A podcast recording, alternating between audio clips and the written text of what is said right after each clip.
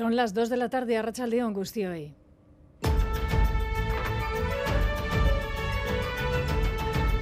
Crónica de Euskadi con Aichiber Bilbao. Un posible nuevo caso de abuso sexual en el deporte nos interpela hoy y aquí en casa. Esta pasada noche el club de baloncesto Lointe Guernica se ha desvinculado del entrenador Mario López, entrenador de larga trayectoria en la localidad por una posible agresión sexual denunciada el año pasado por una joven, hechos sufridos cuando ella era menor. La investigación judicial está abierta. El colectivo feminista de la Villa, que arropa a la víctima, denuncia que solo cuando el asunto ha llegado a la Federación Española de Baloncesto ha actuado el club Nicarra isiltasun horretaz baliatu dira, hau da, impunitateak beharrezko duen isiltasun horretaz baliatu dira, ba, neurririk ezartzeko eta erasotzaile bat e, prestigio postu batetan mantentzeko. Mañana a las 7 de la tarde han llamado a la ciudadanía a concentrarse en Pasialeco.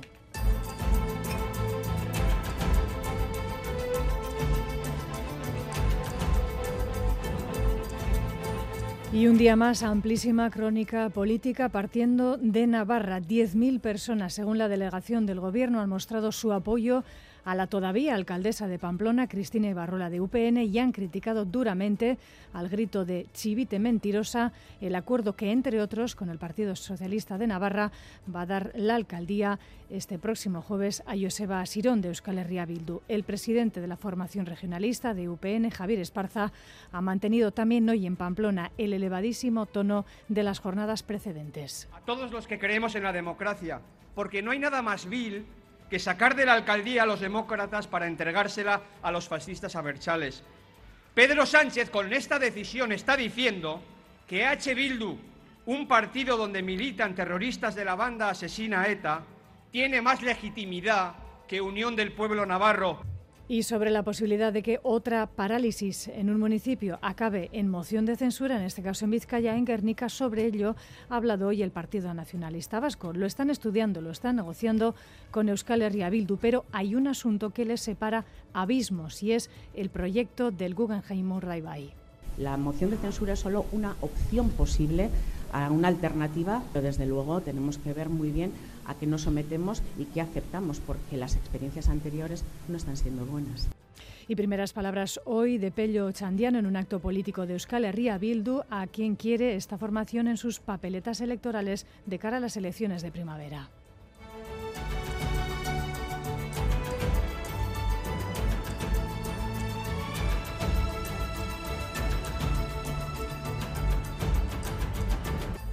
nosotras y nosotros, no representamos a una sigla, representamos a una comunidad política comprometida con un proyecto de futuro para este país.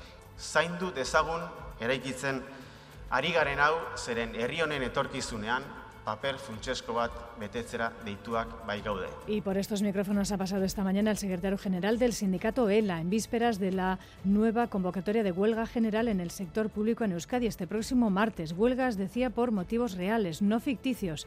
Huelgas que son válidas y que son eficientes. Que cuanto más huelgas somos capaces de, de organizar, más convenios se firman y mejores condiciones laborales se tienen. Tienen que ver con eso, con la capacidad que existe en este país de organizarse y de, y de defender las condiciones laborales. Titulares deportivos de la jornada, John Hernández, Arracha León. Arracha León, hoy se enfrentan la Real Sociedad y el Betis a las 4 y cuarto de la tarde en el partido en el que el club Chururdín brindará un homenaje a Hitor Zabaleta en el 25 aniversario de su asesinato. Por su parte, el Atlético ganó por 2 a 0 ayer al Atlético de Madrid y San Mamés fue una gran fiesta. En segunda está ya en juego el duelo entre el Alcorcón y el Eibar. ¿En qué minuto y con qué marcador? John Zubeta, Arracha León. De Arracha León de momento no se ha movido el marcador, 2 minutos y 50 segundos, Alcorcón 0, Eibar 0. la Morevita jugará esta tarde a las 6 y media ante el Zaragoza en Lezama y en Liga F hará lo propio el Athletic de David Aznar en Sevilla a la misma hora. En balomano, el Vidasoirun perdió por 27 a 28 ante el Logroño en la semifinal de la Copa de España. Los Irundaras se quedan fuera de la final que se disputa esta noche a las 9 en Artalecu. En baloncesto, la noticia de la mañana y del día la ha avanzado el diario El País. Mario López, ex entrenador de Lointec Guernica y hasta ahora responsable de deportivo del club, está siendo investigado por agresión sexual continuada a una menor. En lo deportivo, en la Liga CB tenemos un gran duelo entre el Barcelona y el Vasconia a las 6 de la tarde en el Palau Blaugrana y en Liga Femenina Endesa tenemos al descanso ese Spar Gran Canaria 34, Lointec Guernica 30. En el campeonato de parejas de pelota hoy se enfrentan el Ordi Rezusta ante Peyo Echeverría y Zabaleta en el Astelena de Ibar, mientras que en la final del 4 y medio del Emacume Master Cup, Amaya Ley se ha hecho con la chapela derrotando a Goyuri Zabaleta por 22 a 13. Es que John, vamos ahora con el pronóstico del tiempo para las próximas horas. Nayera Barredo, Euskalmet, calcetarras A Racha León por la tarde seguiremos con tiempo soleado y los bancos de niebla que aún persisten en puntos del interior desaparecerán. Así las temperaturas eh, podrán alcanzar hoy los 14 o 15 grados en la costa con valores algo inferiores en el interior. Y por la noche volverá a enfriar de nuevo y se registrarán heladas. Y de cara a mañana comenzaremos la semana con tiempo muy similar. Seguiremos bajo el dominio del anticiclón y el ambiente será soleado, aunque podrían volver a formarse algunas nieblas. Además no descartamos que puntualmente entran también algunas nubes bajas en la costa desde el mar.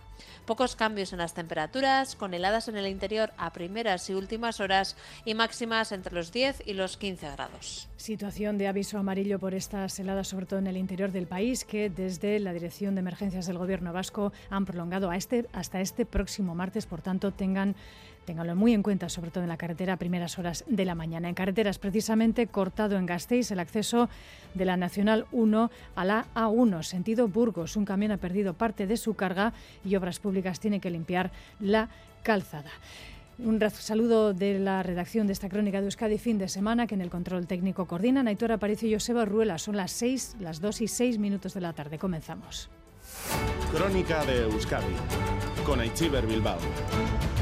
Un posible nuevo caso de abuso sexual en el deporte nos interpela, decíamos, en casa, en Guernica. Esta pasada noche el club Lointe Guernica de baloncesto se ha desvinculado de Mario López, un entrenador de larga trayectoria en el club y en la localidad, también ex seleccionador de España en categorías inferiores, tras ordenar la Federación Española de Baloncesto este pasado viernes la retirada de su licencia y permiso para formar parte de ninguna competición de baloncesto. En la base del asunto está una investigación judicial que se encuentra en curso por una presunta agresión sexual denunciada por una exjugadora, unos hechos que ocurrieron cuando ella era menor de edad, en el año 1998. La denuncia es del verano pasado, un mes antes de que López dejara temporalmente el banquillo, porque este octubre volvía a dirigir al Lointe. Keder Menchaca, vamos a hacer una cronología del caso. Arrachaldeón. Arrachaldeón va y los presuntos abusos sexuales que ahora se investigan se remontan al año 1998, cuando Mario López era entrenador de la víctima en el equipo de baloncesto escolar del centro Allende Salazar. Entonces ella tenía 13 años, los abusos fueron continuados, según la información del país, durante al menos tres años por parte de López, un entrenador muy conocido en Guernica. Años después coincidieron en el club Lointe Guernica. Ella dejó el equipo en 2003, mientras que él ha permanecido al frente del banquillo durante más de 20 años, hasta el verano del año pasado, coincidiendo con la presentación de la denuncia. Es entonces cuando López es apartado del banquillo, según el club, por problemas de salud. Abierta la investigación entre abril y septiembre de este año, vuelve a los banquillos, tras lo cual pasa a la gestión del club. En, octubre, la Federación Española de Baloncesto recibe una denuncia, esta vez contra el club, por su falta de voluntad para remediar en un entorno de trabajo inseguro. Este pasado viernes, la propia Federación comunica a lo Guernica la prohibición de la expedición de licencia a López como medida cautelar hasta que se dé a conocer una resolución judicial firme. El club comunicaba en las últimas horas que ha tenido constancia de ese requerimiento, según ha informado a través de un comunicado, por lo cual se ha desvinculado de Mario López, persona investigada en el procedimiento. La Federación ha condenado sin paliativos los presuntos abusos sexuales que se investigan. Un caso que hemos conocido por una completa información del diario El País, también hay que decirlo. Eder, la eh, víctima ha encontrado apoyo en el movimiento feminista de la localidad de Guernica. De hecho, ellas se pusieron en contacto incluso con el club para que se pudiera tomar alguna medida tras presentarse esa denuncia el año pasado. ¿Qué nos dicen? Pues cargan contra el club por haberse mantenido en silencio en el tiempo en el que no se habían hecho públicos los hechos, según relata ITV Arleta Praiz, miembro de Guernica Kosare Feminista, que habla de complicidad. Isiltasun horretaz baliatu dira, hau da, impunitateak beharrezko duen isiltasun horretaz baliatu dira, ba, neurririk ezartzeko eta erasotzaile bat e, prestigio postu batetan mantentzeko. Subraya una frase, nosotras te creemos, con la que respaldan la versión de la víctima desde el primer momento. Cuenta que se reunieron con el club para buscar una solución. Denuncian que la entidad les ha mentido tras conocer los acontecimientos. Según ha podido saber esta casa, el club dice ahora que debe mantenerse de momento la, presunción de inocencia. Para mañana, Guernicaco Movimiento Feminista ha convocado por la tarde una movilización de repulsa que concluirá frente al Polideportivo de Maloste, donde juega sus partidos el club de baloncesto.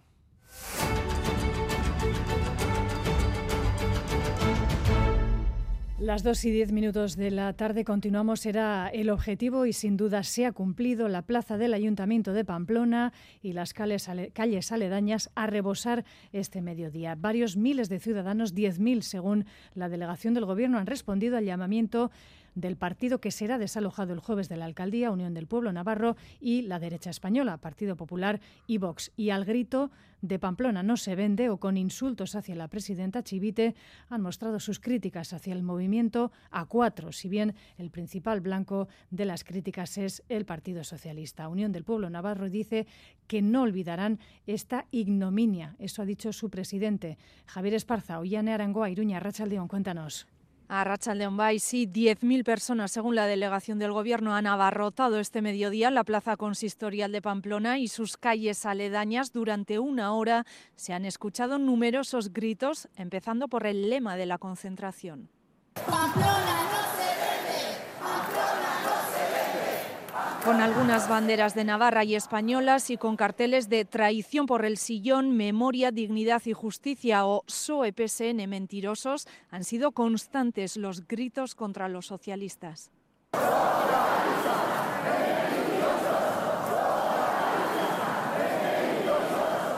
En la pancarta delante del Ayuntamiento de Pamplona, el presidente de UPN, Javier Esparza, y la alcaldesa Cristina Ibarrola, con todo su equipo, lanzaba este mensaje al Partido Socialista. No os vamos a perdonar haber vendido Pamplona. No lo vamos a olvidar y no lo vamos a perdonar.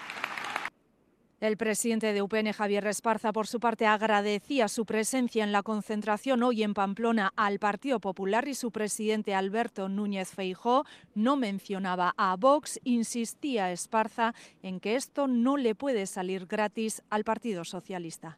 Pedro Sánchez con esta decisión está diciendo que H. Bildu, un partido donde militan terroristas de la banda asesina ETA, tiene más legitimidad que Unión del Pueblo Navarro un partido que tiene dos víctimas asesinadas por la banda terrorista ETA.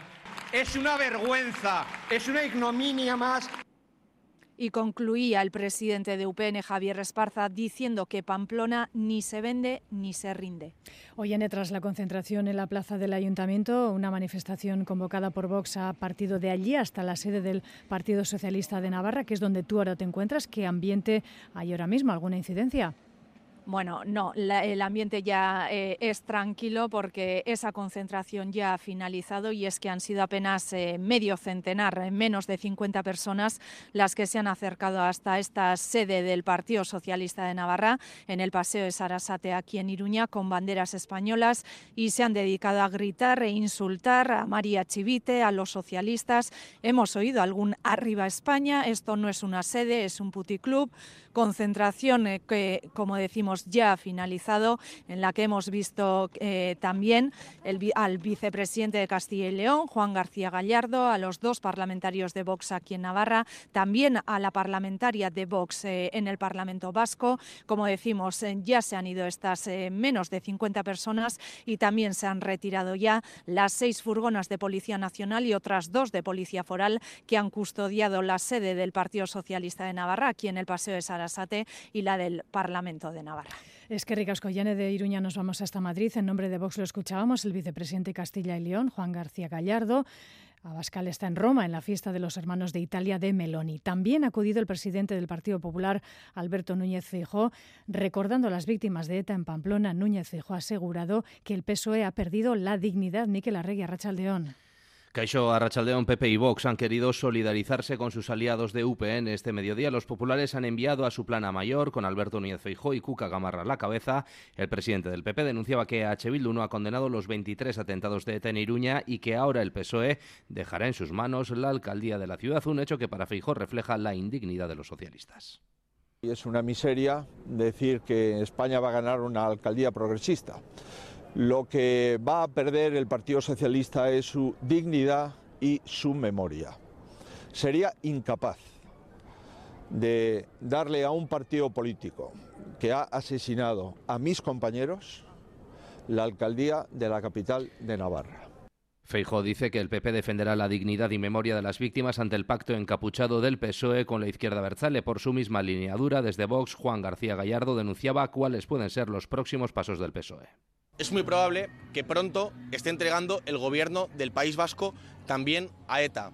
¿Cómo se empezará a debatir sobre si hay que conceder el indulto a los presos terroristas? La derecha y la extrema derecha preguntarán a Sánchez sobre esta moción de censura el miércoles en la sesión de control del Congreso. Es que con Miguel, este acuerdo en Navarra tiene sin duda muchas derivadas políticas. Unión del Pueblo Navarro ha roto relaciones con el Partido Socialista de Navarra. Euskal Herria Bildu y el Partido Socialista se acercan más. En Navarra esta situación es habitual en los últimos años. En Euskadi, sin embargo, no. Y preguntada la presidenta del Partido Nacionalista Vasco en Vizcaya, principal socio del PS en Euskadi, por si ello puede hacer a los socialistas virar su eje de acuerdos, dice lo siguiente.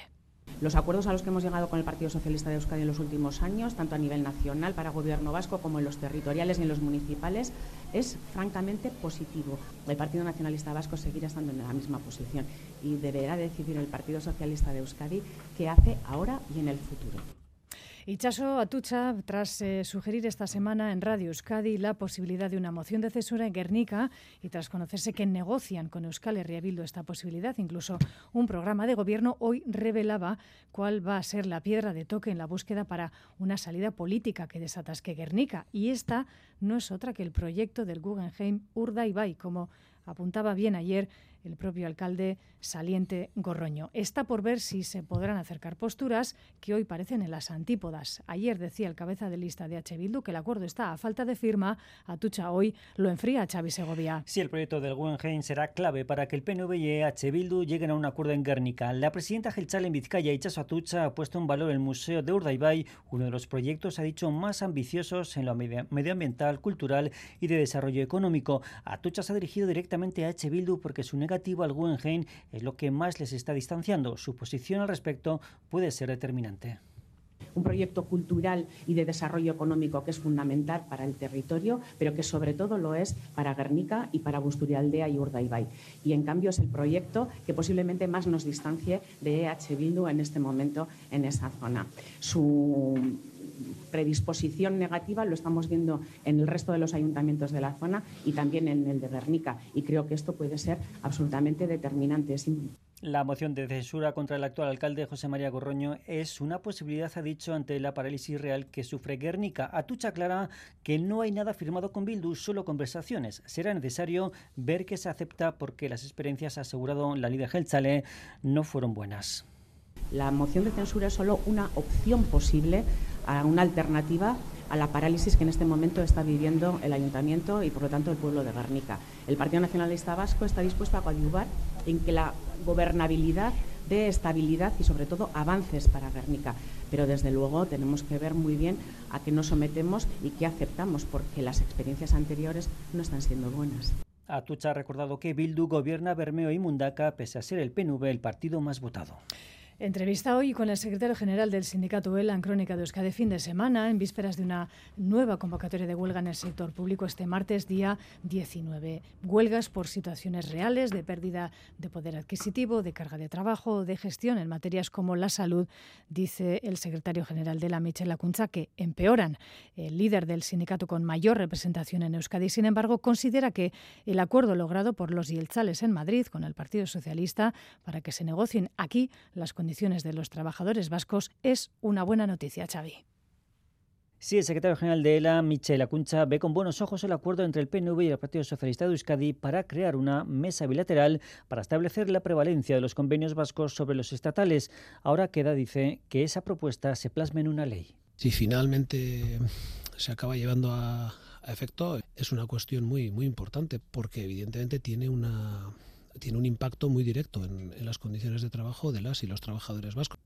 Ante la huelga del sector público de este martes, el líder de ELA ha añadido en Crónica de Euskadi fin de semana que Urcuyo no puede negar el malestar de los empleados públicos ni el mal funcionamiento de algunos servicios como Saquidecha. El principal problema que tiene el, el Endacari es que quiere negar el malestar social. Por eso hay movilizaciones en Saquidecha, por eso hay movilizaciones en el sector público o por eso también hay movilizaciones en la enseñanza concertada. Es decir, ese malestar social no es artificial, existe y por eso insisto, la parte que nos preocupa es que el Endacari no sea capaz de ver ese malestar social. El líder sindical asegura que cuanto más huelgas se hacen, más convenios se firman y mejores condiciones se logran para los trabajadores. Las 2 y 20 minutos de la tarde, hoy precisamente las y los trabajadores del centro logístico de Amazon en Trapagarán protagonizan la primera de las cinco jornadas de huelga previstas para estas fechas navideñas, estos días de diciembre y principio de enero. Mañana, lunes, es la segunda, lo decimos 3, 4 y 5 de enero, nuevos paros para este centro que reclama un convenio propio. Fernando Ortega es miembro del comité de empresa de esta instalación logística que la multinacional Amazon tiene en la localidad vizcaína. Arrachaldeón, Fernando. Arrachaldeón. ¿Qué nos pueden decir del seguimiento de la, de la misma? Bueno, por, por, los datos que tenemos hasta ahora, eh, ha sido un, un absoluto éxito. Eh, en el turno de la noche, que es el más, el más numeroso y el que, el que saca la operativa realmente de los paquetes, eh, un solo una persona fija, indefinida de los de los mozos de almacén ha, asistido al trabajo. Y han, han entrado también eh, ocho eventuales de ETT que o sea así que no, no, la verdad que ha sido un seguimiento importante. Eh, de 25.000 paquetes que iban a salir hoy se han quedado en 5.000 los que han salido de la, de la planta de 20.000 han salido solo 5.000, una cuarta parte. Eso es. Desde Trapagarán reparten paquetes, eh, me corregirá, Vizcaya, norte de Araba, Burgos, también algunas localidades de Guipúzcoa de Cantabria. Y a falta de una semana para, para Navidad, eh, ¿cuántos paquetes se podrían ver afectados por todos estos paros? ¿Qué retrasos puede suponer en su entrega? Eh, bueno, pues puede suponer varios días de, de, retraso porque, claro, se van acumulando. Lo que no entra, lo que no sale un día se va quedando allí en, el, en la estación y no hay logística para poder sacarlo al día, por mucho que, que luego entren con prisas y demás en los demás días, y sobre todo en Reyes se espera muchísimo volumen y, y mañana también, y bueno, la verdad que va a afectar bastante mm. a las eh, fechas de entrega y, y, a los paquetes entregados, sí. Usted es miembro del comité de empresa por el sindicato Lab. ¿Cuál es la situación que están viviendo en esta, en esta planta que les ha llevado a repetidas jornadas de huelga, no solo esta que estamos viviendo ahora? ¿Qué es lo que reivindican?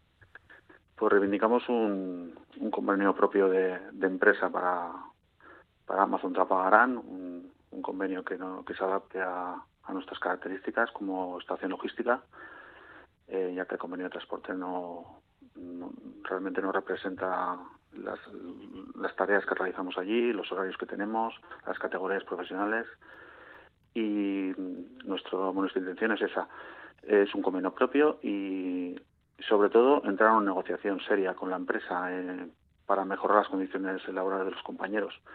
Eh, estamos abiertos a, muchas opciones, ¿no? no tiene por qué llamarse convenio, se puede llamar acuerdo, se puede llamar pacto, pero la empresa no tiene ningún interés en, en entrar a valorar absolutamente nada.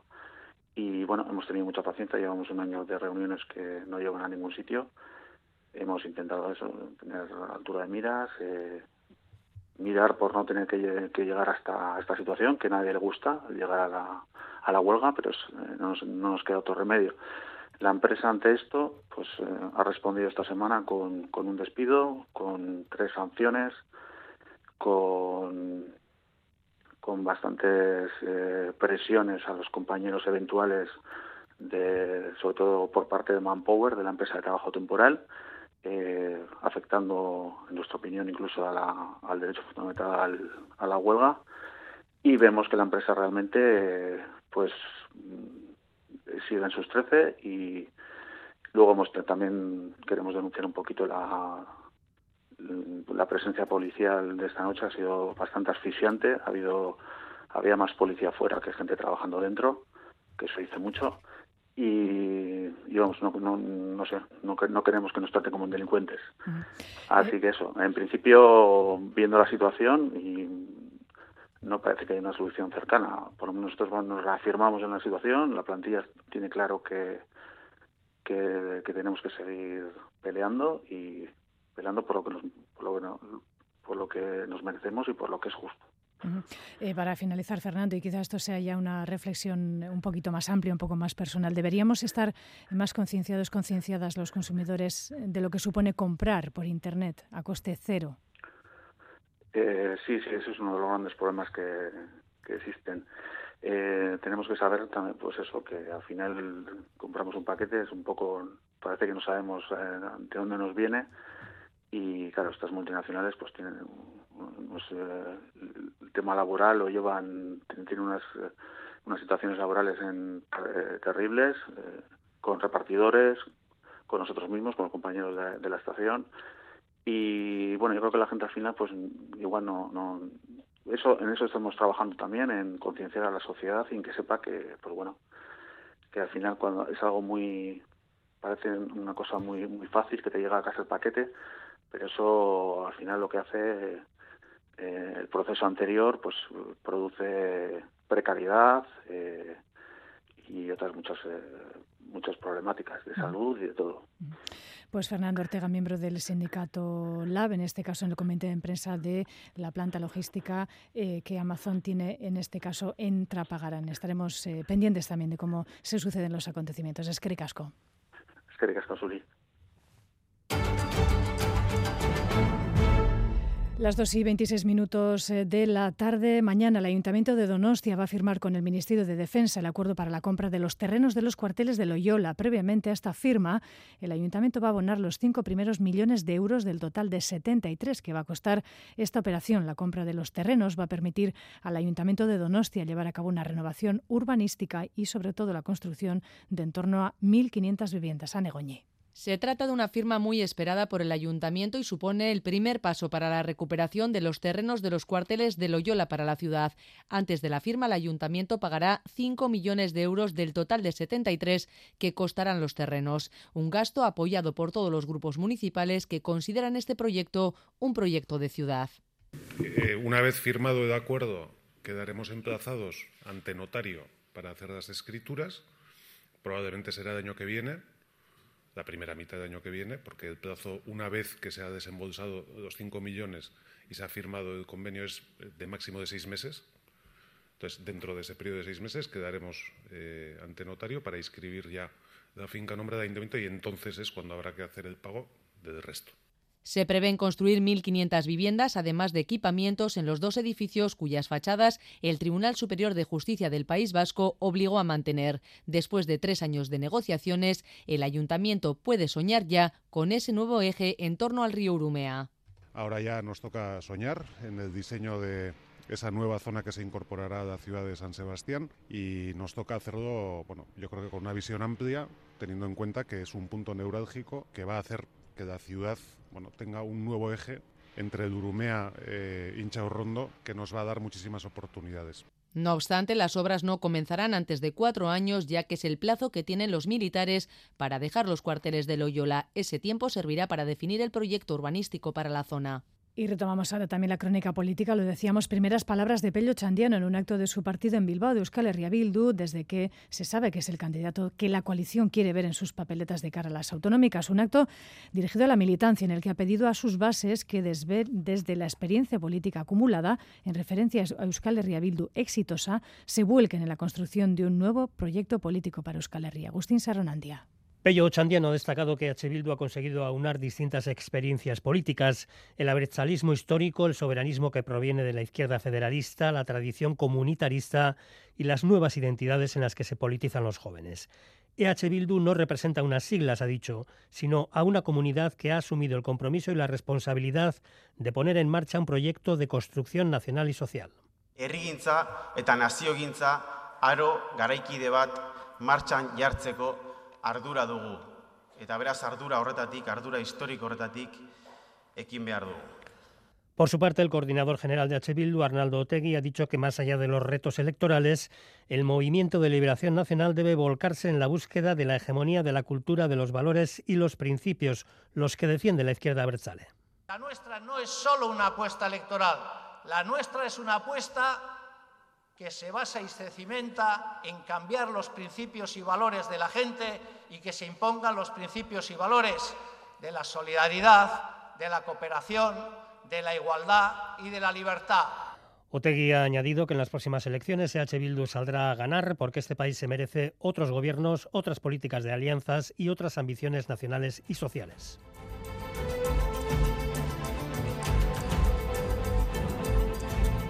Así llegamos a las dos y media de la tarde. Gracias por su atención. Más noticias en los próximos servicios informativos de Radio Euskadi.